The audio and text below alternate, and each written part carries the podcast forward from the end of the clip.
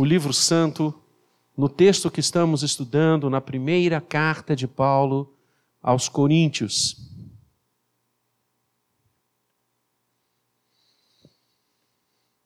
Nós vimos a questão dos dons espirituais no domingo passado à noite. Falamos sobre os dons do Espírito como um fator catalisador para a unidade da igreja. E esse esse foco do apóstolo Paulo está no verso 7 do capítulo 1. Então ele orava a fim de que não faltasse aquela comunidade nascente do Senhor nenhum dom. E agora ele continua no verso 7, eu convido você a ler o verso 7, o verso 8 e o verso 9, na continuidade do texto, que diz: Aguardando vós a revelação de nosso Senhor Jesus Cristo, o qual também vos confirmará até ao fim, para serdes irrepreensíveis no dia de nosso Senhor Jesus Cristo. Fiel é Deus, pelo qual fostes chamados à comunhão de seu Filho, Jesus Cristo, nosso Senhor. Amém. Esse texto é para ler de joelho. A gente ama ler a palavra do Senhor de pé, mas esse texto é para ler de joelho. Nestes poucos versos, nós temos tantas coisas benditas, maravilhosas, que é impossível esgotar em apenas uma mensagem, em apenas um sermão. Segue comigo e fica com a sua Bíblia aberta quando Paulo fala que a igreja aguardava a revelação de nosso Senhor Jesus Cristo, ele faz referência direta à segunda vinda, o dia do Senhor. Os profetas já falaram deste dia, já proclamaram este dia, o dia do juízo, o dia do julgamento, o dia do retorno, quando o grande trono branco do Apocalipse irá estabelecer o juízo sobre todas as nações, e a graça do Senhor nos preservará nesse dia, porque para nós o retorno de Cristo é júbilo, não é juízo, é alegria e não punição, é redenção e redenção eterna. E no verso 8 ele diz que o nosso Senhor Jesus Cristo nos confirmará até o fim nos confirmará até o fim. Eu quero pegar essa expressão, apenas essa, e quero compartilhar com você nessa manhã sobre a confirmação que vem do céu. A confirmação que vem do céu. Há uma um debate, uma temática que acompanha a igreja desde o livro de Atos. E não é à toa que Paulo usa essa expressão aqui, esta frase bendita. A questão é: pode um crente perder a salvação? Pode um crente hoje estar salvo terça-feira deixar de estar, na quinta voltar a ser do Senhor, no sábado afastar-se da graça, no domingo reativar a aliança, segunda-feira esquecer-se das coisas do eterno. Pode aquele que habita a presença do Senhor, que entra no Santo dos Santos pelo novo e vivo caminho que é Cristo, perder a salvação? A igreja se debruçou sobre este tema, como eu disse, desde sempre. Desde sempre. E ao longo de um período complicado, doutrinariamente falando, que foi a Idade Média, a partir do século V até o século XVI, as mais variadas interpretações loucuras, confrontações com a palavra aconteceram. Toda uma prática humana foi ensinada para que o crente não caísse da graça. E imitando o povo de Israel, que no final do Antigo Testamento também criou uma lista enorme de práticas para que não houvesse a queda da graça e da presença de Deus, a igreja cristã imitou. E havia muitos mandamentos e muitas expressões e muitas formas para que você, fazendo assim, assim, assim, continuasse a usufruir da graça e da misericórdia do Senhor. E aí veio a reforma.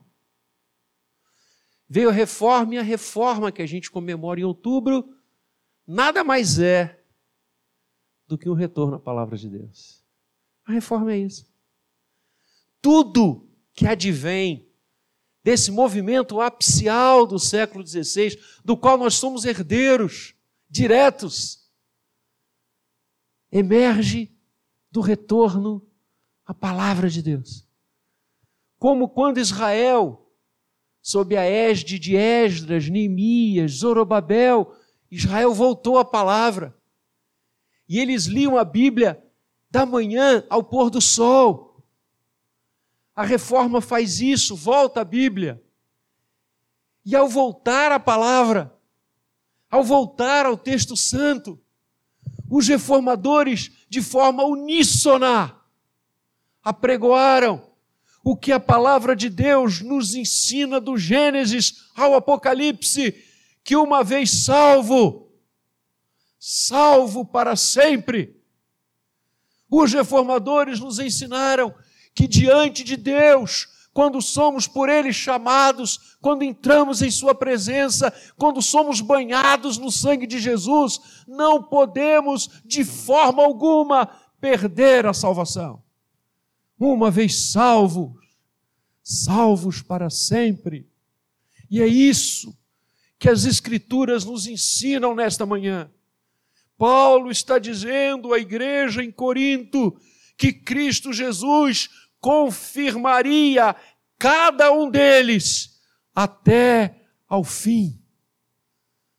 Esta confirmação que vem do céu acontece estribada em algumas coisas, alguns aspectos que eu quero falar com você nessa manhã. O primeiro deles é que a confirmação que vem do céu acontece porque os decretos de Deus são eternos. Deus não muda, nós mudamos, nós alteramos as coisas. Nós somos um de manhã, outro de tarde, voltamos a ser o mesmo de noite. Nós vivemos numa inconstância permanente. E como nós, nós não, mas muitos gostam de projetar em Deus o que são, quando deveria ser o oposto. Há muitos que querem fazer Deus a sua imagem e semelhança, quando nós somos a imagem e semelhança de Deus. E por isso também colocam nele essa inconstância que é característica humana. Deus não é assim. A sua palavra diz que não há nele nem sombra de variação, quanto mais variação os decretos, os mandamentos, as intenções, o mover do Senhor é eterno. Ele não está jungido ao tempo, aos fatos, aos humores. Os decretos de Deus são irrevogáveis. E a nossa redenção, a nossa salvação, não deflui da gente. Por isso ela não pode ser perdida uma vez salvo, salvo para sempre, porque a salvação não é um ato meu, não é um ato seu. Nós vamos estudar na escola dominical hoje, diferentemente da santificação, onde há uma concorrência do homem com Deus, na redenção, ela é absolutamente algo do Senhor.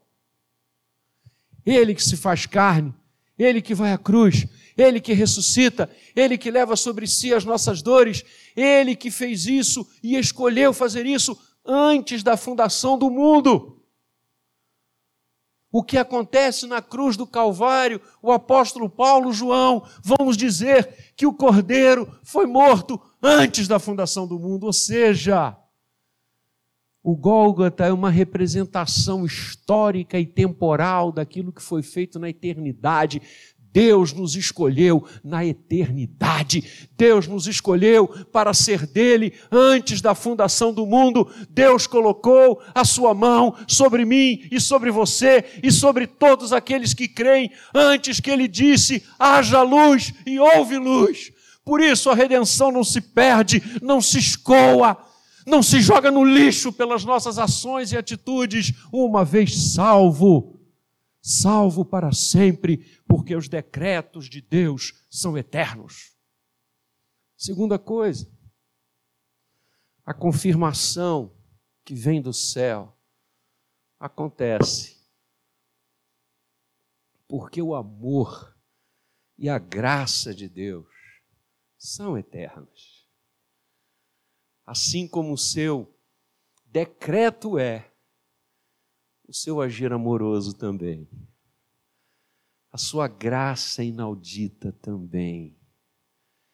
E se Deus não muda em relação aos seus decretos e justiça, Deus não muda em relação ao seu amor e à sua graça. E aí a gente vai lembrar o que a gente cantou aqui a pouco, e o reverendo Gabriel falava isso no momento da contrição. A bondade e a misericórdia nos caçarão 24 horas por dia.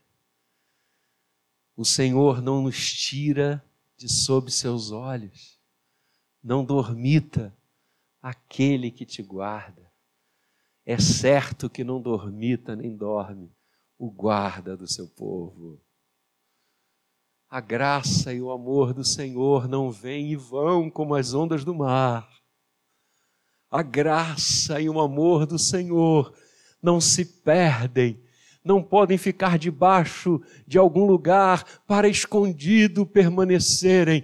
A graça e o amor nos invadem, nos abençoam, nos moldam Calvino vai dizer que aqueles que são escolhidos pelo Eterno antes da fundação do mundo são moldados conforme a graça e o amor do Senhor. Que imagem linda! É como o vaso de Jeremias 18, que nas mãos do oleiro toma forma. E sabe qual é a minha forma e a sua forma? É a forma da graça e do amor do Senhor. Por isso, Ele nos confirmará até o fim, porque sobre nós está a graça e o amor do Todo-Poderoso. E esta graça e este amor fazem com que constantemente os olhos dele estejam sobre nós. O Senhor não nos larga.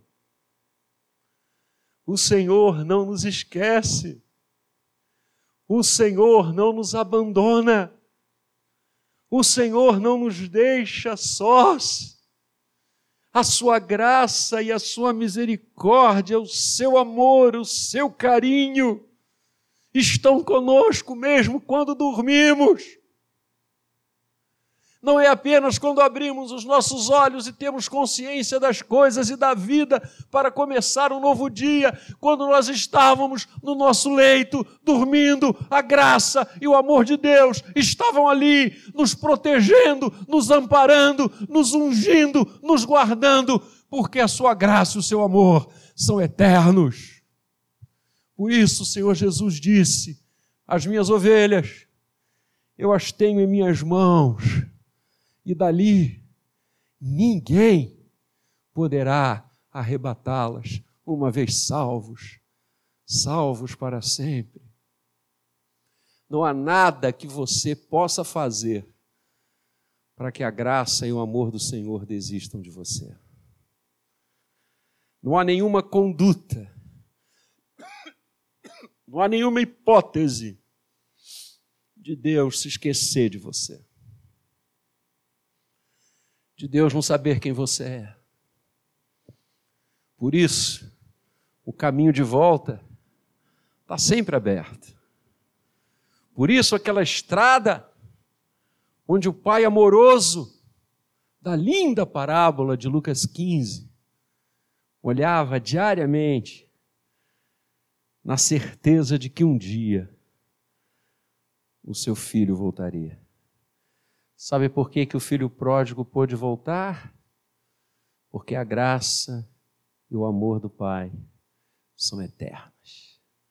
Então volta, volta para Deus, mergulha de novo no seu colo, se deixe amparar por Ele novamente, volte para casa porque há lugar para você aqui, há lugar para você nessa mesa de pecadores remidos, há lugar para você nessa festa da vida, há lugar para nós, porque a graça e o amor do Senhor são eternos. E finalmente, a confirmação que vem dos céus vos confirmará até o fim. Acontece porque os decretos de Deus são eternos, porque o amor e a graça de Deus são eternos e porque a fidelidade de Deus é eterna. Vejam o verso nono. Fiel é Deus. Fiel é Deus pelo qual foste chamados à comunhão de seu Filho, Jesus Cristo, nosso Senhor. Sabe por que, que os reformadores tocaram a trombeta da história e da palavra para nos ensinar que aquele que começou boa obra em nós há de aperfeiçoá-la até o dia de Cristo Jesus? Sabe por quê? que os reformadores se levantaram contra uma prática absolutamente pagã para dizer que o eleito de Deus é fruto do seu amor, da sua graça e que Deus não deixará perder-se, porque Deus é fiel. O Senhor é fiel. Quando a gente pensa na fidelidade de Deus, e há aqui e nós já falamos deste púlpito, já conversamos através de louvores e a equipe de louvor, o nosso ministério já nos chamou atenção para isso algumas vezes. Nós temos uma prática equivocada de estabelecer a fidelidade de Deus como as necessidades da gente. É muito comum nós olharmos para algo que nós queremos, que nós intentamos, e que às vezes são bem sérias, bem verdadeiras, e dizer assim: Deus é fiel. Como se, se eu não alcançasse aquilo ou não recebesse aquilo, a fidelidade dele estaria em jogo. Eu quero dizer para você nessa manhã que você literalmente tire isso do seu coração. A fidelidade de Deus não está presa aos nossos intentos e desejos. A fidelidade de Deus está jungida eternamente ao seu plano, à sua vontade. Deus é fiel a si. Deus é fiel àquilo que Ele quer. Deus é fiel ao seu mover eterno. Deus é fiel aos seus propósitos. Por isso, Jó, ainda no leito, cheio de dores, chorando, se lamentando, o tecido de uma roupa não poderia cair no seu corpo. Como um andrajoso, como alguém que se vira o rosto. Jó disse: Antigamente, eu conheci o Senhor de ouvir. Agora, os meus olhos te veem, e eu sei que nenhum dos teus propósitos pode ser frustrado. É isso. Deus é fiel aos seus propósitos. E eu vou dizer uma coisa para você e para mim nessa manhã. Sabe qual é o propósito primeiro do Senhor? Nos salvar. Por isso, uma vez salvo, salvo para sempre. Porque a fidelidade de Deus é eterna. Paulo vai dizer isso em Efésios. Quando naquela cachoeira da graça, que é Efésios 1 e 2, que as coisas vão brotando lindamente. Paulo vai dizer que o beneplácito de Deus é salvar vidas. O Senhor desejou nos salvar e Ele é fiel. Deus é fiel. A fidelidade dele não pode ser perdida. A fidelidade dele não pode ser trocada, a fidelidade dele não pode ser cambiada. E Deus fez um pacto entre as três pessoas da Trindade de nos salvar e de nos levar para casa e de habitarmos com Ele por toda a eternidade. Repare como isso é infinitamente maior do que qualquer coisa que eu e você possamos querer, imaginar ou supor. Por isso mesmo Paulo vai dizer que Deus nos dá infinitamente mais do que a gente pode querer imaginar. Porque estamos aqui falando não de coisas, mas de redenção eterna. Estamos falando não de remédios para dor de cabeça, mas estamos falando de cura eterna da nossa alma e da nossa presença com Ele. Estamos falando do propósito antes da fundação do mundo de constituir um povo para si, zeloso de boas obras, onde Ele habitasse eternamente. E nós estamos dentro deste povo e Deus é fiel. E Ele vai nos conduzir até esse momento glorioso, até o dia de Cristo Jesus de forma irrepreensível. Por quê? Porque fomos chamados à comunhão de seu filho. Essa é a vocação do Senhor. Esse é o chamado dele para mim e para você, sobre mim e sobre você. Eu quero terminar esta reflexão que me empolga, me emociona me faz subir até o andar de cima. Porque eu me lembro quando Lutero escreve dizendo: Quem somos nós?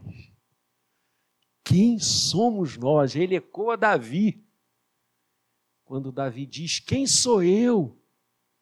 E quem é o meu povo? Para habitar na presença do Senhor. É só a graça. É só o amor. É só o decreto eterno de Deus. É só a fidelidade que não passa e jamais passará. Eu quero ler com você um texto também para ler de joelho. Aliás, que texto da palavra de Deus existe que não é para se ler de joelho? É um texto de João. João, que conviveu lado a lado com o Senhor, que fez parte do que a gente chama o ciclo da intimidade. Pedro, Tiago e João. Você tem os discípulos, pouco mais de 70, você tem os apóstolos, 12, e você tem essa trinca de ouro que caminhava com Jesus de forma tão mais presente, momentos tantos do ministério de Cristo, que ele estava com Pedro, Tiago e João. Vi na mão direita daquele que estava sentado no trono um livro, escrito por dentro e por fora, de todo selado com sete selos. Vi também um anjo forte que proclamava em grande voz: Quem é digno de abrir o livro e de lhe desatar os selos? Ora, nem no céu, nem sobre a terra, nem debaixo da terra, ninguém podia abrir o livro, nem mesmo olhar para ele. E eu, de João, eu chorava muito, porque ninguém foi achado digno de abrir o livro, nem mesmo de olhar para ele. Todavia, um dos anciões, um dos anciãos me disse: Não chores. Eis que o leão da tribo de Judá, a raiz de Davi venceu para abrir o livro e os seus sete selos. Então vi no meio do trono dos quatro seres viventes, viventes, e entre os anciãos de pé um cordeiro, como tendo sido morto. Ele tinha sete chifres, bem como sete olhos, que são os sete Espíritos de Deus enviados por toda a terra. Ele veio, tomou o livro da mão direita daquele que estava sentado no trono, e quando ele tomou o livro, os quatro seres viventes, os vinte e quatro anciãos, prostraram-se diante do cordeiro, tendo cada um deles uma harpa taças de ouro cheias de incenso, que são as orações dos santos, e entoavam um novo cântico, dizendo: Digno és de tomar o livro e de abrir-lhe os selos, porque foste morto, e com teu sangue compraste para Deus os que procedem de toda tribo, de toda língua, de todo povo, de toda nação, e para o nosso Deus os constituíste reino e sacerdotes, e eles reinarão sobre a terra. Vi e ouvi uma voz de muitos anjos ao redor do trono, dos seres viventes, dos anciãos, cujo número